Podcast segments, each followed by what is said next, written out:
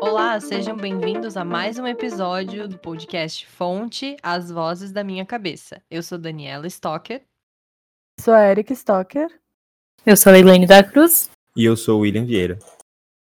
E no episódio de hoje a gente voltou com uma série muito aclamada por nós quatro aqui, que é Turismo Macabro. A gente apresentou já o primeiro e o oitavo episódio, e hoje a gente vai conversar sobre o segundo e o sétimo episódio. Porque deu na telha a gente fazer essa ordem que não fez sentido nenhuma.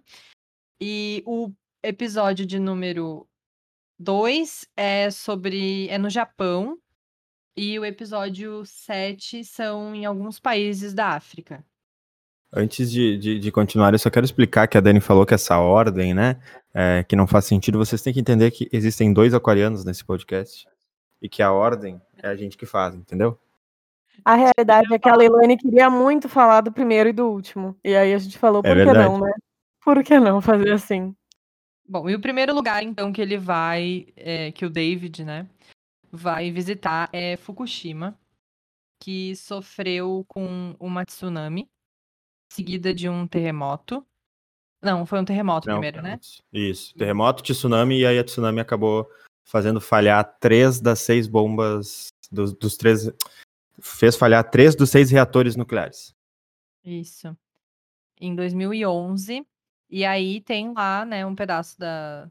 É que eu não sei se é cidade para eles, eu não sei como é que eles é chamam, é tipo né? Um distrito. Esses... São é... várias cidades. Porque tu vê ao longo do episódio, eles vão passando por várias cidades. Então, vários, tipo né? um é. distrito. Então, tem vários desses locais, né, que o governo falou para eles que, tipo, tava tranques pra galera voltar a morar lá e tal. Só que eles, ele vai, né, num passeio, num, num tour é, de pessoas, né, que querem ver esse eh, lado macabro da, do turismo. E e aí eles, né, vão, vão vendo que, tipo, as cidades são totalmente abandonadas, ninguém teve coragem de voltar, enfim, por vários motivos, né? E um deles é o nível de radiação. Uma, uma coisa que eu acho muito interessante também que ele comenta é o fato das lojas também não terem sido saqueadas, né? Porque o, o que a gente espera é que quando uma cidade ela fica inabitada, a primeira coisa é as pessoas indo roubar as coisas das lojas. E, tipo, lá tá tudo completamente intocado. Tipo, as pessoas realmente não voltaram para lá. E essa questão da radiação é um negócio absurdo, porque tem muitas horas ali que o, o nível de radiação ele bate níveis tipo extremos, mais altos que em Pripyat, em, perto da usina de Chernobyl e tudo mais, e tipo eles ficam uh, preocupados, né? Porque enfim é radiação, a gente sabe que é perigoso pra gente em altos níveis e tal. Mas é isso, tipo, os níveis estão altíssimos, mais altos que em Pripyat, e o governo tá tipo, gente, que isso, pode voltar a morar aqui sim. Tá super tranquilo, tá de boaça, tá? A, a cidade está aberta para vocês. É, eles vão, na verdade, num distrito, numa das cidadezinhas desse distrito, sei lá, que que pode que, tipo, tu pode ir lá e caminhar, enfim, que é onde eles falaram, né? O governo falou que dava para voltar. Mas tem lugares que são fechados, né? Só pra não ficar também, né, que todos os lugares dá para voltar. Não, tem lugares que, tipo, eles fecharam as ruas e tal, e, tipo, eles não podem nem parar com ônibus. E, mas tem esses outros lugares que né, a Erika falou que eles, né, tipo, tá intacto, que não, não levaram nada, não roubaram nada, ninguém voltou também. E, mas assim, a linha é muito tênue, né? Tipo, entre um lugar que tá totalmente fechado e o outro que tem radiação e estão falando que ah, é de boa. E eles usam, né? O governo usa várias é, formas de atrair as pessoas. Então, tem lá um restaurante que eles vão almoçar uma hora. E só que, tipo, todo mundo que trabalha ali nem mora ali. Então, tipo, fica, né? Meio estranho. Como é que tu vai querer que as pessoas voltem a morar ali se de fato ninguém tá morando ali? É, isso que a Erika falou da questão da, do governo tá liberando e tal, não é a primeira vez que isso acontece no Japão, né? Porque ele, é, esse foi um desastre e tal.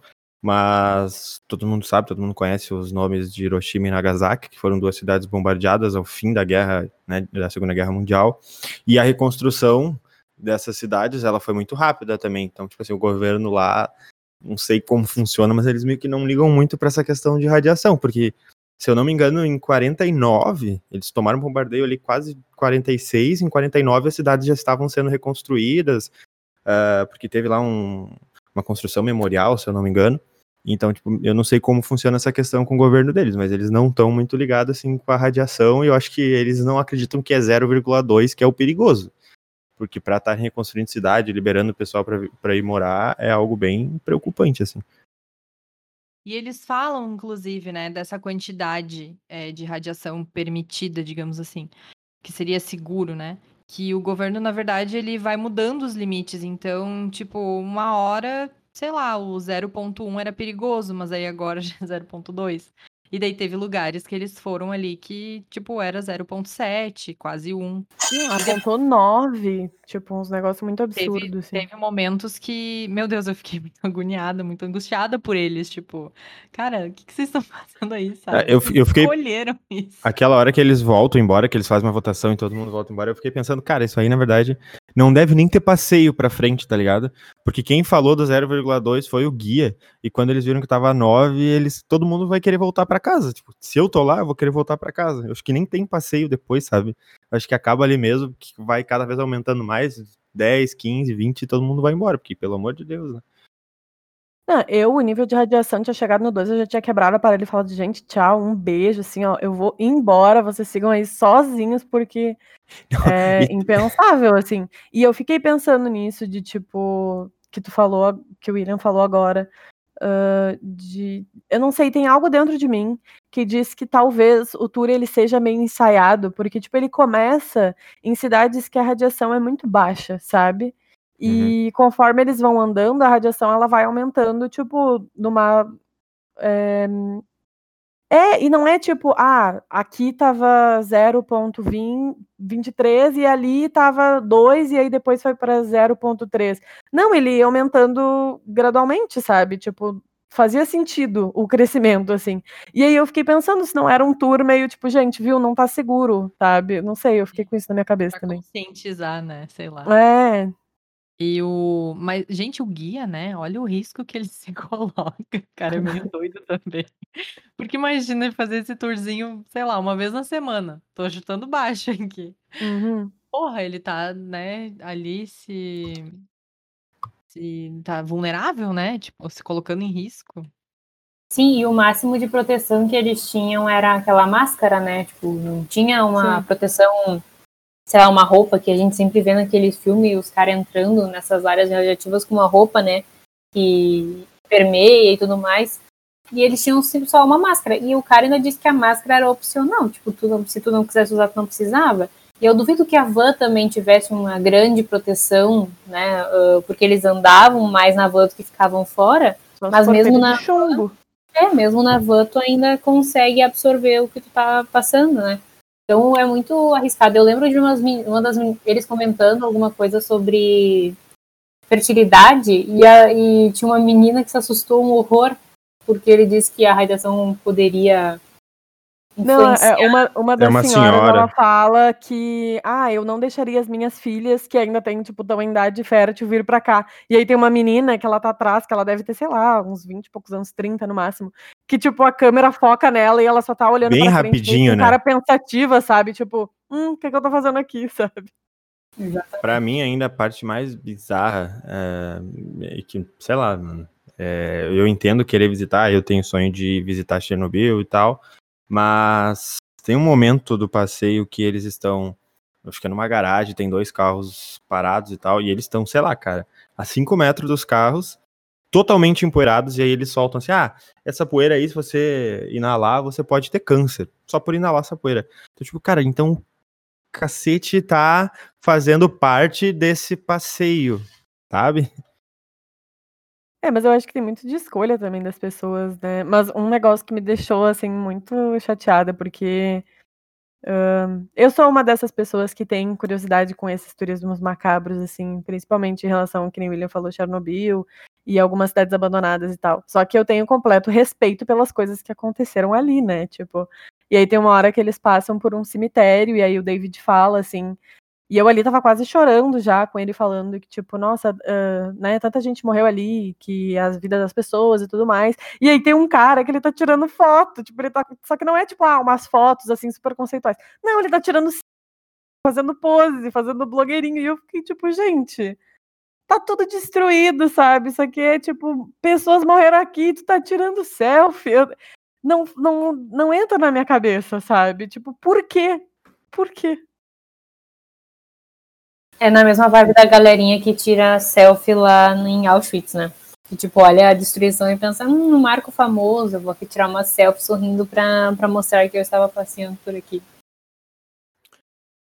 É que essa questão, essa cultura da gente tirar selfie de tudo, a cultura da selfie dá um episódio, né? Existem até músicas que criticam isso, tem gente que fala sobre isso, da questão das pessoas, até em suicídio, as pessoas, às vezes de tentarem fazer alguma coisa, não, elas puxam o celular para filmar, para tirar foto, e essas questões de lugares também é, é, é um assunto que dá um ou dois episódios, se a gente quiser.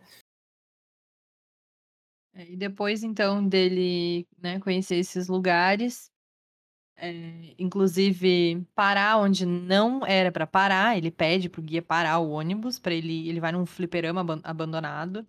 Eles quase vão preso, é, enfim, gente. O Guia ficou puto.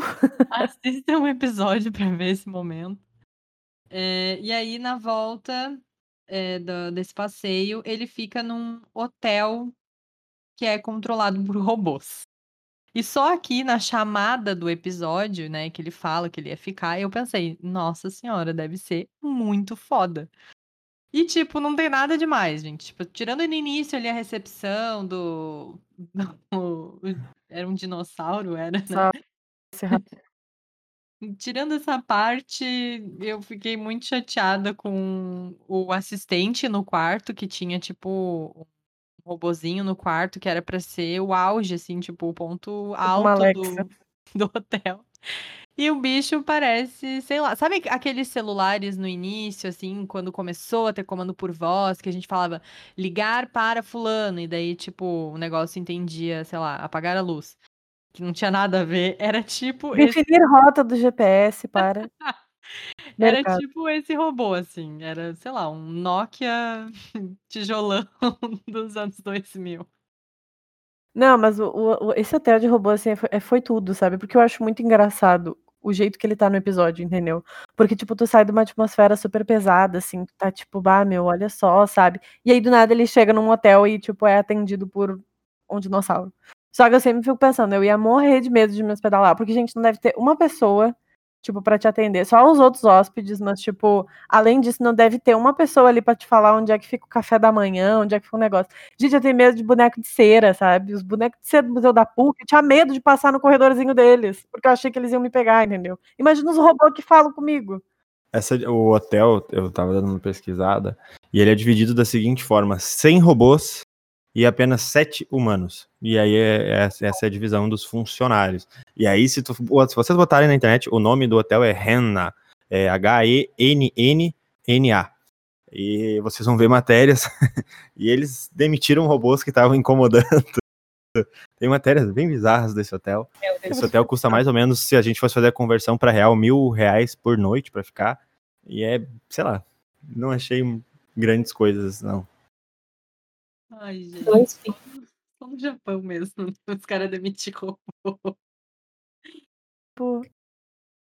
Bom, e depois da aventura nesse hotel de robôs, é, ele vai para a floresta Jukai. É Jukai que fala? Não sei qual a é, pronúncia. É.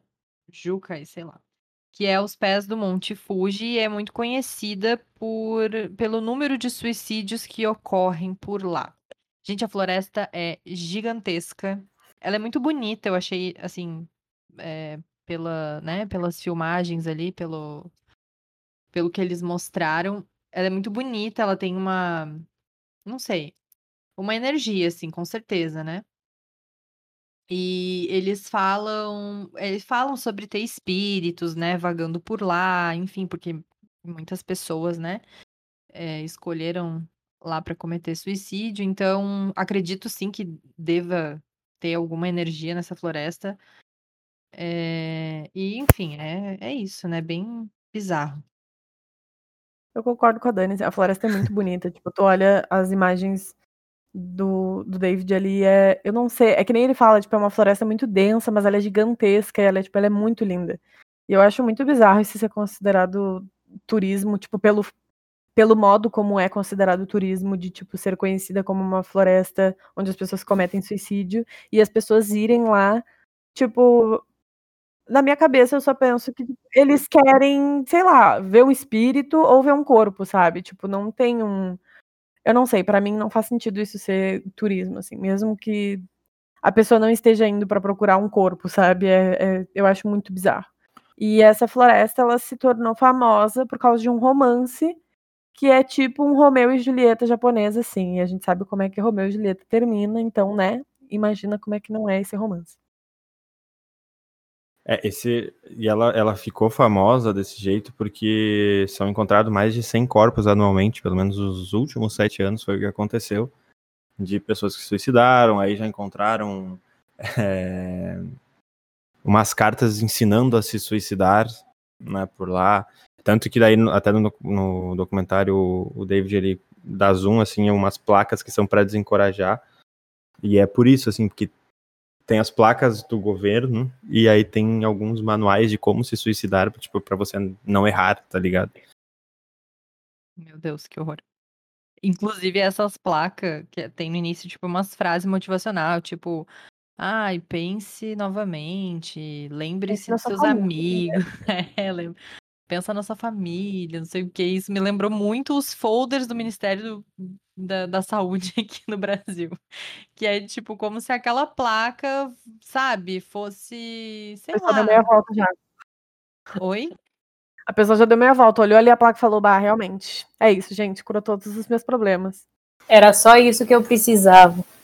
Sei lá, eu, sei também que é difícil para o governo fazer esse controle, né? De tipo, tá, não, vamos ficar, sei lá, ficar lá e não deixar as pessoas entrar, sei eu. Mas é uma coisa a se pensar enquanto política pública, né? De um lugar que, porra, tem muito suicídio. É que nem Balneário aqui, né? Que também tem uma das maiores taxas do Brasil, que é a cidade aqui do lado de Itajaí. É... Então, tipo, é uma coisa a se pensar, sabe? O que, que você vai fazer para essa população para que isso não aconteça?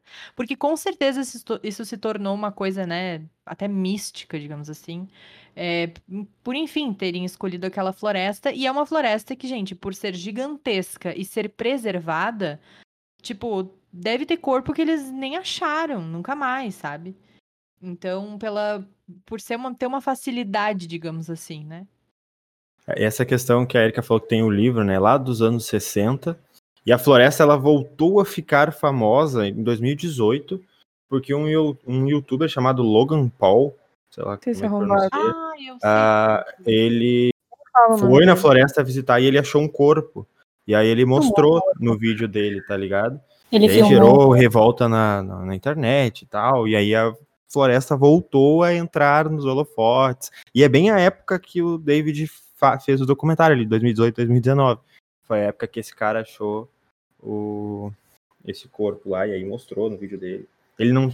Pelo que eu entendi, assim, eu não fui ver o vídeo porque eu não vou dar view pra esses caras, não vou ir atrás em site, enfim. É, só que pelo que eu entendi nas transcrições, ele não chega a tocar, ele não chega a mexer e tal, mas ele mostra, ele dá zoom no corpo e tal. É, exatamente. Então é bem bizarro, assim, o que né? Eu fui bem irônica, tá, gente? Só pra deixar claro. Ele só filma, entre muitas aspas. Só. É ridículo, eu, ridículo. Eu acho meio tenso, porque pelo que eu, eu já li, teve pessoas de outros lugares que foram até essa floresta para cometer suicídio, justamente por causa dessa mística que vocês falaram. E querendo ou não, né? Porque tem gente que acredita, tem gente que não acredita nessa coisa da, da vibe, né? Tipo, o David, por exemplo, ele era um cético, né? Ele entrou lá e ele falou, tipo, realmente, essa floresta, ela é uma floresta bem densa, né? Tu realmente não consegue enxergar. Mas aí que nem o tanto o guia quanto aquela outra mulher que mais para frente vai ser falada, eles sentem uma energia ali, eles sentem uma, uma como se fosse uma força vital, né? Se dá para ser dito assim, ou realmente os espíritos que morreram ali e ficaram por ali.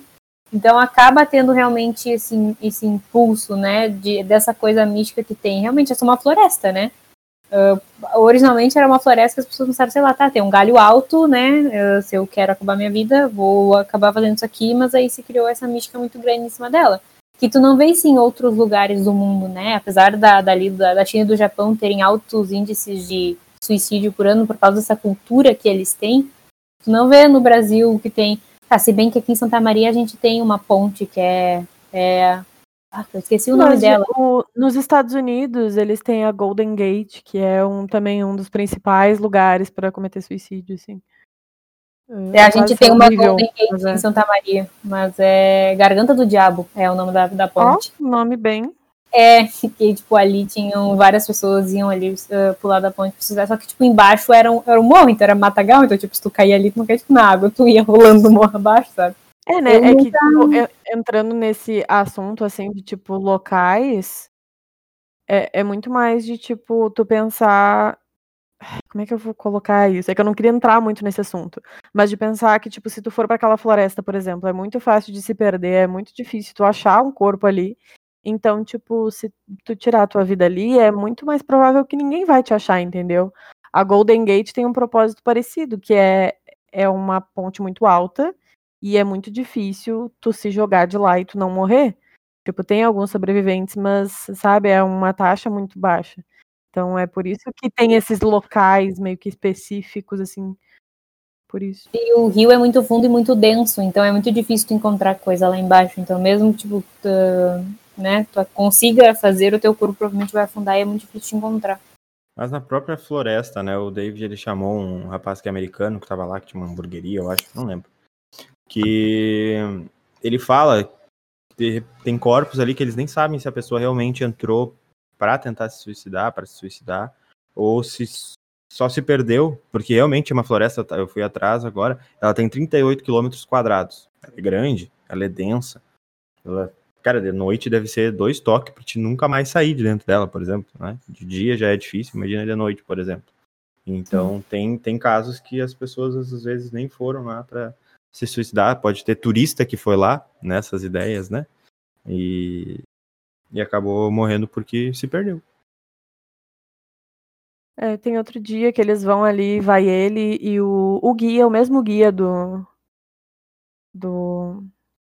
Da radiação. Isso, da radiação. Guia radioativo.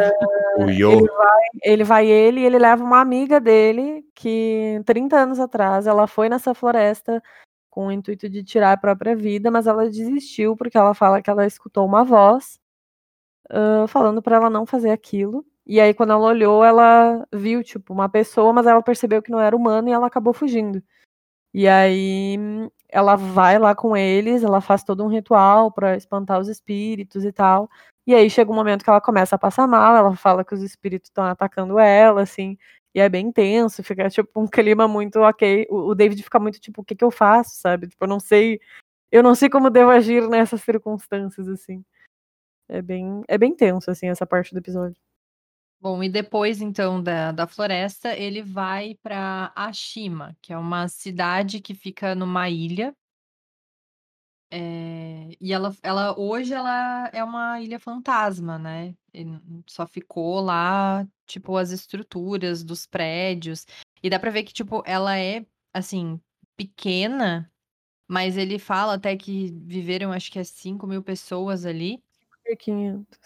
É, 5.500 pessoas. E, e é tudo meio, sei lá, parece que foi construído uma coisa em cima da outra, assim, porque ela, ela não, não é linear, sabe? E ela é muito bonita, assim, o, o lugar, né, onde fica. E ela foi construída em cima de uma mina de carvão. Não, só pra falar que quando a mina de carvão ela foi desativada, não dava mais pra tirar nada dela, né? Quando o ser humano resolveu destruir a mina de carvão, ah, as pessoas saíram dali. E foi assim que ela ficou abandonada. Nenhuma história mística.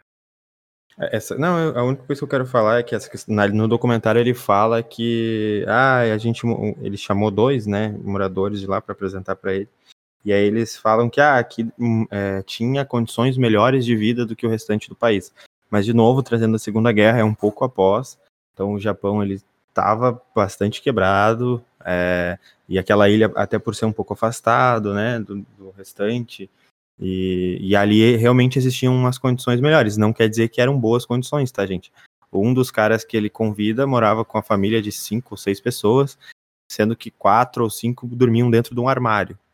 Né? Então, não quer dizer que eram boas condições. Tem que sempre. O Japão, nessas condições que eles mostram, tem que levar em consideração essa questão da Segunda Guerra, que eles saíram bastante é, prejudicados, assim. Né? Mas é uma ilha muito bonita. Eu acho que a única coisa que eu fiquei pensando é, tipo, tem um espaço ali uh, que não está sendo utilizado, e por mais que seja, tipo, tudo meio amontoado, eu não sei, eu não, não sei como é que funciona cidades construídas em cima de minas de carvão. Mas, tipo, um monte de gente poderia morar ali, sabe? É muito bizarro. Mas outra coisa que eu achei muito bonitinha é quando eles sobem no ponto mais alto da cidade, que é um altar. Não é altar que fala. É um templo que eles utilizavam antigamente. E aí eles vão lá e eles fazem a, as reverências deles e tal. Eu achei muito bonitinho. O senhorzinho, tipo, muito emocionado, que fazia 50 anos que ele não ia ali. Eu achei muito bonitinho. Foi fofo, né? Foi. E, o... e, ele, e é bem no topo, assim, então, tipo, tu enxerga todo todo o mar, o oceano, não sei o que que tem ali. não sei, né?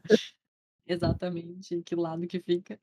Mas é bem bonito porque, sei lá, par- parece que passa uma sensação de paz, assim, de. Enfim, né? Eu não sei, essas, essas cidades hã, abandonadas, assim, eu acho muito. As pessoas. A Dani me julgava bastante porque eu tinha vontade de conhecer hã, cidades que não são mais habitadas. E, mas eu sempre tive essa impressão que tu falou agora, de que, tipo, tem uma paz ali, sabe? Porque, claro, não, não tem ninguém vivendo ali e tal. E quando.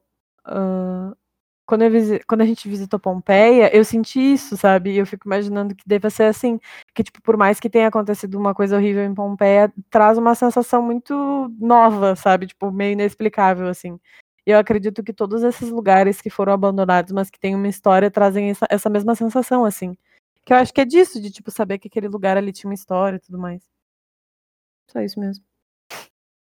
É, e mostrando que não é só no Brasil que as minas de carvão elas acabam com a vida das pessoas, porque as pessoas tiveram que sair dali, dos seus lugares de pertencimento. E esse foi o episódio 2, né? Agora a gente passa para o episódio 7, que é na África, e ele começa em Benin, que é o país que é super conhecido é, pelo voodoo. E eu, inclusive, queria que tivessem explicado mais, assim, porque a gente, eu não sei vocês, mas eu conheço muito pouco do voodoo. E quando falam em voodoo, eu lembro só dos bonequinhos, que acho que nem é isso que eles fazem, né? Mas, né, que, ai, que fala que espeta os bonecos e tem que fazer não sei o que com os bonecos. E em nenhum momento do episódio eles, sei lá, falaram em bonecos, né? Eles falaram em sacrifício de animais. Até se você é vegano ou muito simpatizante com a causa animal, talvez esse episódio ele seja um pouco pesado para você. Então, veja o outro, veja o do Japão, veja os outros episódios, mas esse é porque eles realmente, né, mostram ali, não é explícito, né, mas tem uma parte que é um mercado, assim, de, de animais, de carcaças de animais e tal. E tem, tipo, é, todos os animais, tá? Até filhotes de cachorro.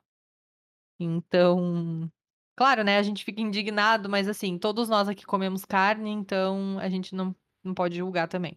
Sim, a mulher até fala pra ele, né? Tipo, quando ele. Porque daí ele vai fazer uma iniciação lá no voodoo e a- ah, ele fica, tipo. Eu não sei, apreensivo, porque eles vão matar um peru, eu acho que é. Não sei que bicho que é. É uma ave. E aí vão matar, tipo, ali na frente dele, e aí ele fica, tipo, nossa, como assim vão matar? E aí a mulher olha pra ele e fala assim, tu não come frango? E ele fala, sim, eu comia frango. Dela, é, então, é a mesma coisa. Antes dele estar ali no teu prato, ele tava vivo, e aí tiveram que matar ele pra tu comer. Então, assim, é isso. Então, assim, David, fica na tua, né? Mas é bem engraçado, né? Ele é, nesse, nesse ritual de iniciação, e eles dão, sei lá, quantos banhos de. Primeiro vem tinta, aí depois vem uma erva e a mulher passa no corpo inteiro dele. E, tipo, ela passa Inteiro. calça dele. Muito engraçado. Porque ele não tava esperando nada daquilo. Sim, aí depois mata uma pomba, passa o sangue da pomba nele. Tipo, é uns negócios muito. Tipo 500 É. banhos. Assim, E ele fica ali muito cara, o que estão fazendo, sabe? o cara vem com a pomba e ele fala, ai, tomara que soltem Soltem, ela", fica uma palma branca, né? como, sei lá, um símbolo, né. Mas não, Sim. eles matam a pomba. E e antes disso, né, quando eles ainda estão lá no mercado voodoo, que tem as cabecinhas de filhote e tudo mais, o David ele compra um camaleão. Simplesmente porque ele tá afim de comprar um camaleão, ele vai lá e compra o camaleão, estava $5 o camaleão. 5 E dólares, ele gente. e ele e ele chama o camaleão de Wayne. E aí é muito engraçado, porque ele fica um bom tempo andando com o Wayne. E aí o Wayne anda, tipo, no ombro dele, tem uma hora que ele tá falando, o Wayne tá em cima da cabeça do David. E é assim, entendeu? Eles viram uma amizade. Aí antes de dele começar todo o ritual, ele solta o Wayne na natureza. Que provavelmente vão encontrar de novo e vão vender o Wayne de novo. Ai, sério. Tudo muito inesperado nesse início de episódio. E o David, quando ele participa dessa iniciação, na verdade, quem levou ele eh, foi a Martine, que é uma, uma líder religiosa, essa sacerdotista, é uma líder religiosa ali do voodoo. E aí ela explica pra ele que existe o voodoo bom e o voodoo mal, né? E, e aí no outro dia ela vai levar ele num voodoo mais barra pesada, assim. Mas ela avisa pra ele que é mais violento, né? Que, que é pra ele não se assustar e tal. Só que assim, é impossível não se assustar. E eu acho que o que mais me, me chocou é que os caras, eles, né? Tá, eles se agridem ali e tal, mas tipo, eles ficam se cortando. É, não sei, achei muito louco. É, ele é bem mais violento mesmo, assim. A Martina, ela explica pro David que, tipo, hã, é é é tipo uma possessão, assim, eu não sei se é exatamente a palavra certa, né, mas eles incorporam esse espírito que agora eu não anotei o nome, então eu não lembro. E aí, tipo, os cara começa a se empurrar, e aí eles pegam umas faca e começa a se bater com as facas. Aí ela fala que, tipo, as facas elas não estão afiadas, mas que de mesmo assim elas machucam. Que, tipo, corta e aí dá pra ver sangue e tudo mais, porque, hã, o espírito ele requer um sacrifício que envolva um sangue ali, algo do gênero. Ah, E é aí tem uma hora fala. é que ele fa eles falam que até a a coisa em comum que tem o outro voodoo, né, que ele participou da iniciação é o sangue, né, porque tem lá o sangue dos animais que eles passam no corpo dele e tal. E só que esse outro, tipo, as pessoas, né, ficam com marcas, com cicatrizes, assim, é um negócio mais, sei lá, né. Sim, até aparece ali no final um cara que, tipo, ele ainda tá meio doido, assim, meio ainda se batendo, eles começam a quebrar umas garrafa de gente, uma loucura. E aí o David fala, né: "Ah, ele parece ser muito devoto a esse espírito, porque ele tá todo cortado, tipo, ele tá cheio de de cicatriz, assim, no braço, sabe, de de corte e tal, assim, é meio é meio tenso, assim. É que ali eles tratam, são duas eh, entidades, né, dois deuses diferentes, então por isso tem algumas pequenas diferenças. Só para dar um pequeno contexto, né, sobre o voodoo ali, eu não sou um especialista, não sei muito. A gente pretende um dia trazer alguns episódios sobre religiões, enfim, só para dar um pequeno contexto é assim. O voodoo é mais uma religião da de matriz africana, né? E como comum e corriqueiro, as religiões que vêm, né, de descendência europeia e tal, elas criticam demais, elas tentam marginalizar essas religiões, então por isso que o voodoo é tão mal falado, por isso que eles criaram uma identidade ruim é, referente ao boneco, porque na verdade aquele bonequinho voodoo, ele também, ele na verdade surgiu para o bem, né, que era para você atrair dinheiro, paz, um monte de coisa, sorte, emprego, saúde, e aí algumas religiões é, mudam essa, essa narratória para essa narrativa para né, tentar margin marginalizar e não perder devotos. Mas ela surgiu com os escravos também, pelo que eu sei, ela ficou oficial, foi no Haiti, então ela é tida meio que como se tivesse surgido no Haiti com os escravos. Eles meio que, dentro da religião, inseriram algumas coisas da, do catolicismo para tentar que não, fosse, não fossem tão atacados. Mas, enfim, é, uma outra hora a gente traz mais informações específicas sobre as religiões mas só para dar um contexto, é assim. Então, religiões europeias normalmente tentam marginalizar é, religiões africanas. É, eu gostei do voodoo do bem lá, o, o dos, dos bichos. Apesar de ter um sacrifício animal ali e tal. É que é uma Mas, religião é. igual qualquer outra, né? Tipo, É. não tem nada de. Meio que nada de novo sob o sol, assim. Bom, e depois, então, de Benin, ele vai até a África do Sul. E ele conhece. Eu não vou lembrar. Eu não lembro se é a maior cidade, daí ele vai num bairro dessa cidade. Eu sei que é a Alexandra, Alexandria, sei lá, uma coisa assim. Alexandre. Eu vou começar É, ele vai roteiro. Joanesburgo e aí depois ele vai pra. É Isso. Joanesburgo, né? E aí depois ele vai pra. Eu não sei se é uma cidade ou um bairro também, que é Alexandre. Que é mais marginalizado.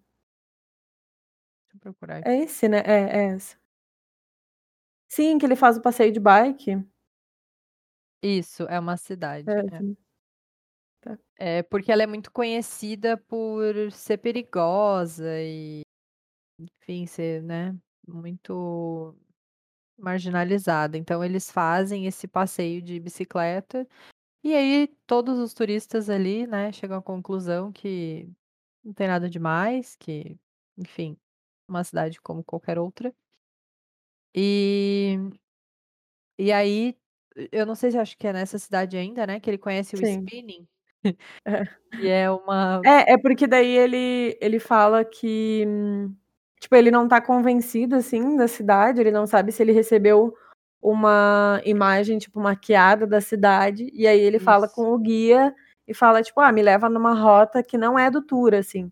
E aí o cara leva ele pra esse spinning, que é, tipo, uma doideira. O David, ele busca o perigo, né? É, essa é a verdade.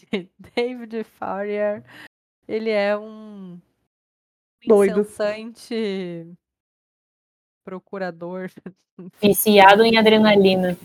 de perigos. Não, não, adrenalina já não é suficiente pra ele. Adrenalina. Se fosse só adrenalina, ele fazia, contratava um personal, ia fazer um, um exercício e era isso. Mas pra Mas ele boa. tem que ser muito além. Ele ia pular de bang jump.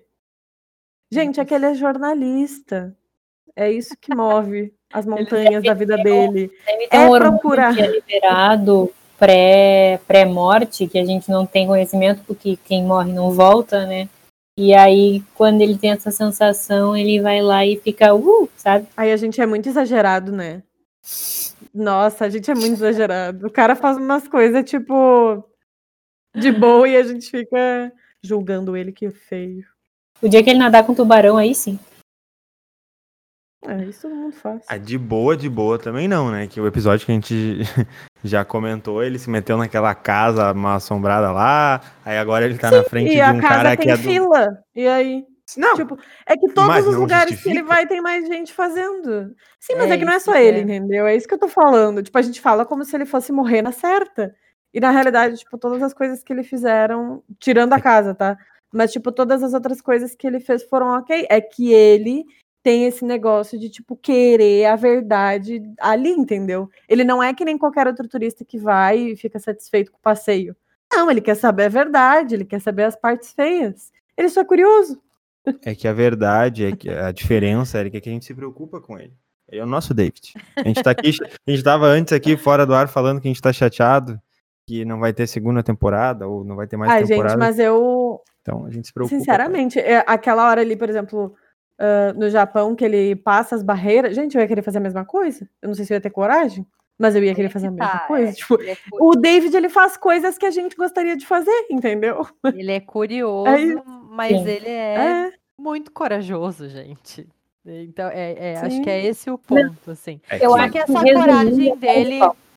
Só que essa coragem dele também tem a ver com a profissão, né? Porque jornalista é isso. é Sim, tipo com você querer o furo mais, sei lá, impossível de conseguir. Querer, e eu também ia, mas com a, com a radiação que tava, eu não Eu, tenho eu essa... jamais, gente, eu sou muito certinha. pau. Jamais que eu ia. gente, Se aquele Iô, se aquele Iô falasse, não sai do ônibus, mas- eu ia colar a bunda na merda do ônibus. Não, mas não é, não é nem isso. Pra mim, a pior parte é aquilo que eu falei antes, do pó e tal. E aí ele entrou numa loja que provavelmente tá cheia de pó. Eu não entrava, velho. Tudo bem, ele entrou, mas, cara, eu não tenho essa coragem nem a pau. Bom, enfim, aí nessa busca incessante pela né, a realidade do local, ele descobre o spinning, que é sei lá, posso dizer, um, um hobby, um esporte, não sei.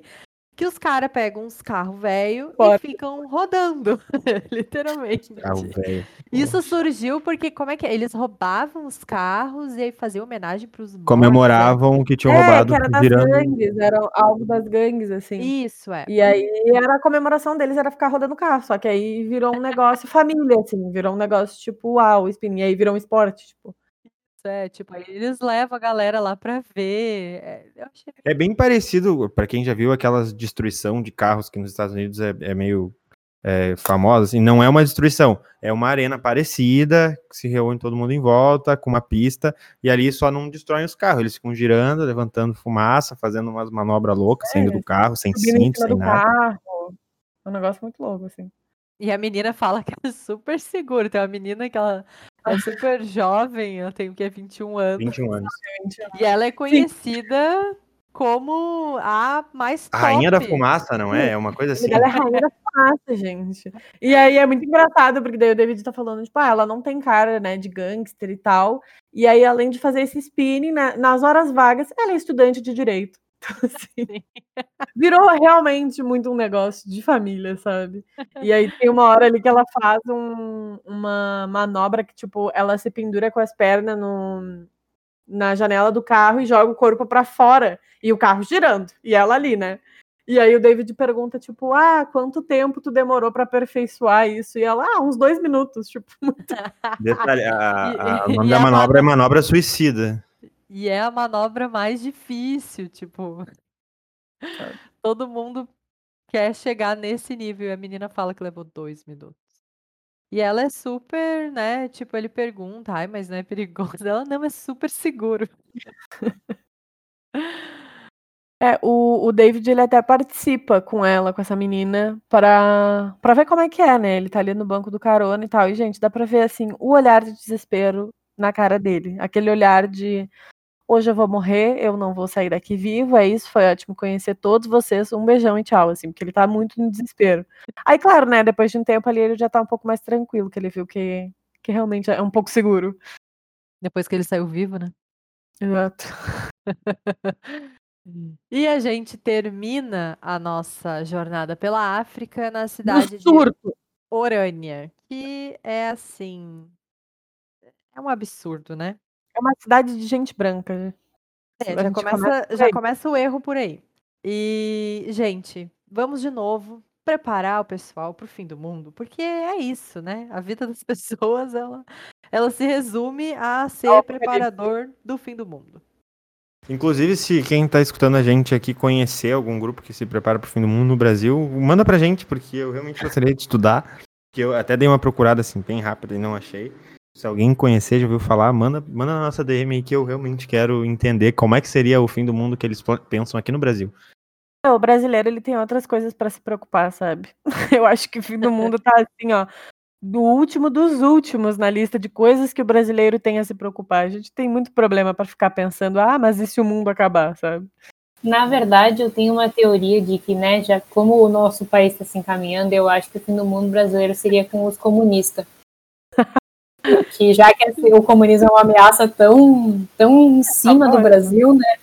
É os comunistas que vão tomar o Brasil, pintar tudo de vermelho e dar tudo para os pobres. Ela foi irônica, tá, gente? Antes que alguém faça corte do, do nosso podcast aqui e use em, em paginazinha bolsonarista negativo, tá? Ela foi bem irônica. Ai, ai. É, Ou será então, que eu não fui, hein? É, não, é que hoje em dia a gente meu, tem que deixar isso claro, né? Porque as pessoas distorcem aí faz um cortezinho, daqui a pouco já tá numa página lá. Comunismo não existe no Brasil. É isso. Já tá lá É, o de- Bolsonaro citando a lei, né? Aham. dizendo Uhum. que dizendo que a gente está preparando o pessoal para o apocalipse comunista. É. É, gente, enfim, é um grupo de. é- é, na verdade, ele vai é, primeiro num, um grupo de turistas, né, que estão visitando essa cidade, e eles acham tudo ótimo. Ele, ele conversa com as pessoas que moram ali, pergunta por que que elas resolveram se, é, se, Moral é, ficar ali, tipo, segregado da- das pessoas negras, né? Porque, tipo, só tem brancos naquela cidade, naquela, aquela região ali. E aí, tipo, ninguém manda real, né? Que é preconceituoso pra caceta. Todo mundo fala sobre herança cultural, enfim, toda uma. Ai, fala que é seguro. Tem uma, tem uma velha que fala que é limpo. Tipo assim, minha filha. Tem um Não, não precisa que- muito pra ser limpo, sabe? Pra uma cidade ser limpa. só de gente consciente, né? Mas tudo bem. Ninguém contou É. isso pra ela. Ah, sim, um dos caras ele responde o David de tipo, ai, a gente tá aqui pra preservar a nossa herança cultural. E eu, ai, meu filho, me poupe, sabe? Pelo amor de Deus, cala a boca. Gente, sério, é um negócio muito. Ai, muito absurdo. Tipo, e eu acho muito engraçado, né? ah, que eles. Eu acho que eles têm essa consciência, né? Mas em nenhum momento eles falam, tipo, não, porque a gente não quer pretos aqui. Né? Estão sendo Porque- filmados, né? Sim, então, tipo assim, eles sabem que, é a, que a intenção deles é racista, entendeu? Que é essa coisa da raça branca, da raça pura e tudo mais. Só que eles, como sabem que não podem falar isso, né? Serem explícitos, então eles ficam tipo, não, é porque aqui é mais limpo, aqui é mais seguro, aqui a gente tem liberdade para fazer as coisas, né? E eu, eu, pra mim isso é o pior, que é o velado, né? Tipo, tu sabe que tu tá fazendo errado se tu não fala isso. Então tu tem essa consciência de que tu não pode falar. E aí eu fiquei irritado. Tipo, tem gente que riu, tem gente que ficou puta. Eu fiquei puta. Eu já tava. Achei mais sentido os americanos que estavam se, se preparando pro apocalipse, porque os Estados Unidos está sempre à beira de uma guerra civil, né? Eles estão sempre loucos para se matar. Já a África do, do Sul, eu fiquei tipo, ah, vamos lavar uma louça. É, e eles, na verdade, esses que acreditam, né, no, sei lá, num apocalipse em que os, os negros vão atacar os brancos, e ó, meu Deus, coitado dos brancos. É, eu não sabia, mas é uma é, é, é uma linha dos cristãos, assim, eles são cristãos, esses é. Então, tipo assim, tudo independente de, tipo, lá nos Estados Unidos, na África do Sul, parece que o problema é o mesmo, né? Que é a igreja.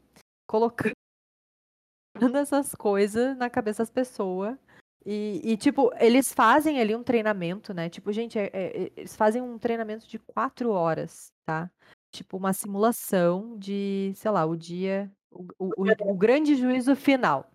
E aí, no final da, desse treinamento, eles montam um palco lá e aí ficam com um cara lá só pregando. Então, tipo, é muita lavagem cerebral, sabe? E, tipo, devem ser Zoar. pessoas. É, deve ser pessoas, tipo, super vulneráveis, ou que, tipo, eles pegaram num momento da vida que elas, sabe, precisavam de ajuda, que, sei lá, elas estavam mais abertas, né, emocionalmente. E, e, nossa, eu acho isso injusto demais, assim. É, mas o auge, assim, é quando eles estão lá se preparando, né, pra fugir de casa. E aí o, o David pergunta dos animais se os animais vão junto, né? E a mulher fala que não, que eles não vão, mas que ela não vai abandonar eles, ela vai matar eles. Porque, aí eu vou citar, né, a doida. É, ela fala, porque prefiro matá-los a vê-los sofrer nas mãos dessas pessoas. Tipo, minha filha, tu prefere matar o teu cachorro. Gente, Não faz ela vai matar o nenhum. cachorro dela, sabe? Tipo, meu, o cachorro é minúsculo, é um salsichinha. Pega ele Ai, no pobre colo da- e sai correndo. Pobre da Jessie. Não, É, e sério. eu, é. uma- informação complementar aqui desse grupo, né? Primeiro que eles são, obviamente, de extrema direita. Não tenho o que conversar, podem Ah, procurar na vá. internet aí. Ah, e eles, na época que teve a Copa da África, eles foi descoberto que eles montavam planos para tentar sabotar a Copa, Meu porque eles pensavam que a Copa poderia ser um dos estopins para acontecer tudo isso que eles, Ai, gente, sério. Então tá bom, né? eles esperam.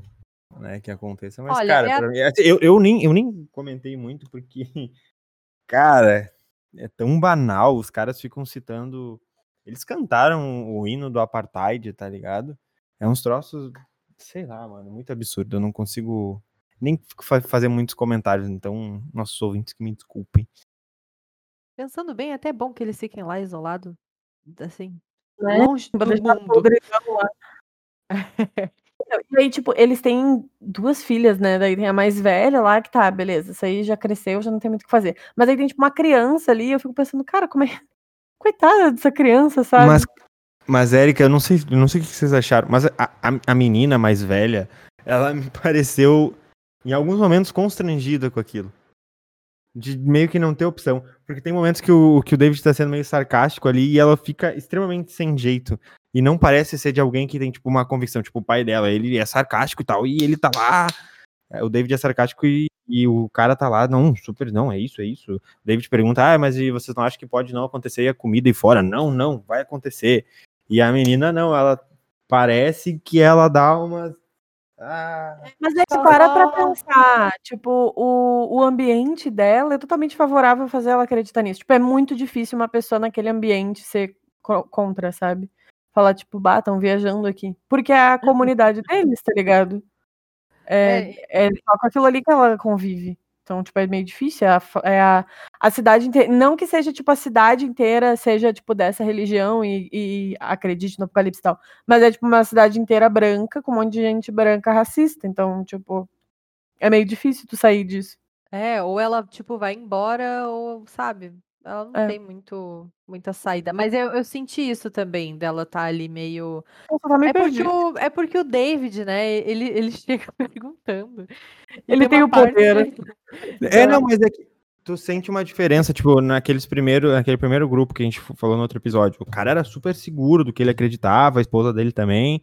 Nesse segundo também, o cara e a esposa eram super seguros. Mas a menina não me passa toda essa segurança, não me passa toda essa confiança, enfim. Só, eu só queria fazer um, um adendo que a Dani falou, né? Que é da religião, que é cristão e tal. Na verdade, não é, é. Eles não são cristãos. A religião que eles criaram, né? Que é essa Swedlanders. Eu não sou muito bom no inglês, vocês pronunciem certo pro pessoal aí. Eles, isso é, essa é o nome da religião e ela é baseada no cristianismo e em algumas profecias de um cara lá que tem um nome absurdo que eu não sei pronunciar, não me peço. Uh, que ele fazia previsões místicas e ele que previu que ia ter essa guerra racial. Então, tipo assim, fazendo uma pequena justiça aqui, eh, não é, é que eles sejam cristãos, eles se basearam em algumas coisas do cristianismo e num cara que se dizia cristão e que aí criou essas teorias de guerra racial e fundaram a religião deles daí. É meio absurdo também, né? Cristianismo, sei lá, aceitar uma coisa dessa, mas é que falaram ali no, no episódio e eu, sei lá, só aceitei. O que é errado, né? Devia ter ido atrás. cristãs, né? Tipo, tem. Eles têm as mesmas, tipo, convicções, tirando essa parte, né, do genocídio branco. Uh... É, mas, tipo, o fato de acreditar num apocalipse, né, no final, isso é da Bíblia? É. Sim. Enfim. Enfim, gente, um monte de gente que, sei lá, não tem, tem nenhuma louça para lavar. Bom, pessoal, então a gente vai ficando por aqui com o episódio de hoje. Siga a gente nas nossas redes sociais. Não esquece de ouvir os outros episódios que a gente já lançou. E é isso, até semana que vem.